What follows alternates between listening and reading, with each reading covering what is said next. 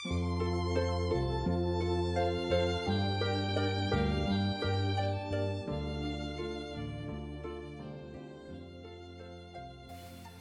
各位听众朋友们，大家好，欢迎收听我们的校友 FM，我是主播雨翁。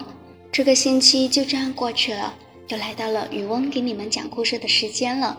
今天雨翁想给你们讲《青春不老，我们不散》，希望大家喜欢。青春不老，我们不散。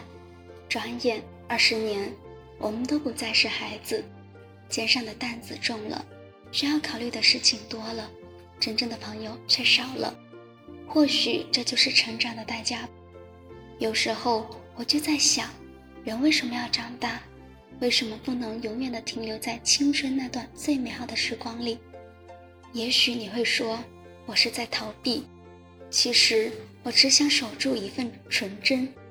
前几天，大头妹跟我说，她在公交上看见了几个学生党。叽叽喳喳的在讨论着考试分数。她说：“她看见他们，就好像看见了曾经的我们。高中那会儿，我、大头妹、黑猫还有小凡，我们四个是同桌。小凡超级能睡，是个名副其实的教主。上课只要老师一开口，他就能坐着给你来个秒睡。我和黑猫坐在他旁边，这一节课下来。”不知道要掐他多少下，其他课还好，我们还能掐醒他。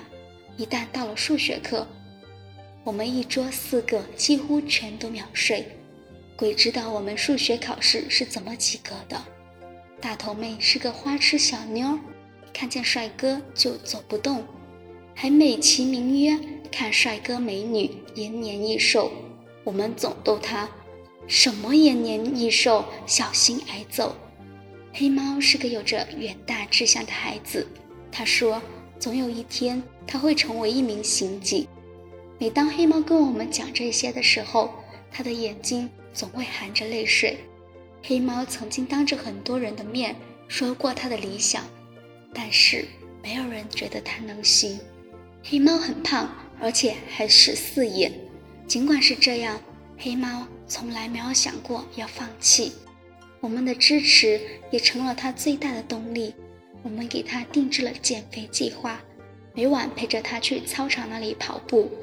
不过最后他还是没能通过体检，和我们一样上了一所普普通通的大学。大学开学前的某天，我们四个在 KTV 玩了个通宵，唱的喉咙都哑了，唱的那首叫做《时间煮雨》的歌，所有人都哭了。那天晚上，小凡喝大了，抱着我嚎啕大哭。他说他舍不得我们。大头妹哭着骂他晦气，说又不是死了见不着面了，别像哭丧似的。总之，第二天早上，我们的眼睛都是肿的，还有挥之不去的黑眼圈。后来，我们说好一到假期，无论有多忙，都要出来聚一次。虽然距离远了。但彼此的心不能远，情不能淡，人不能散。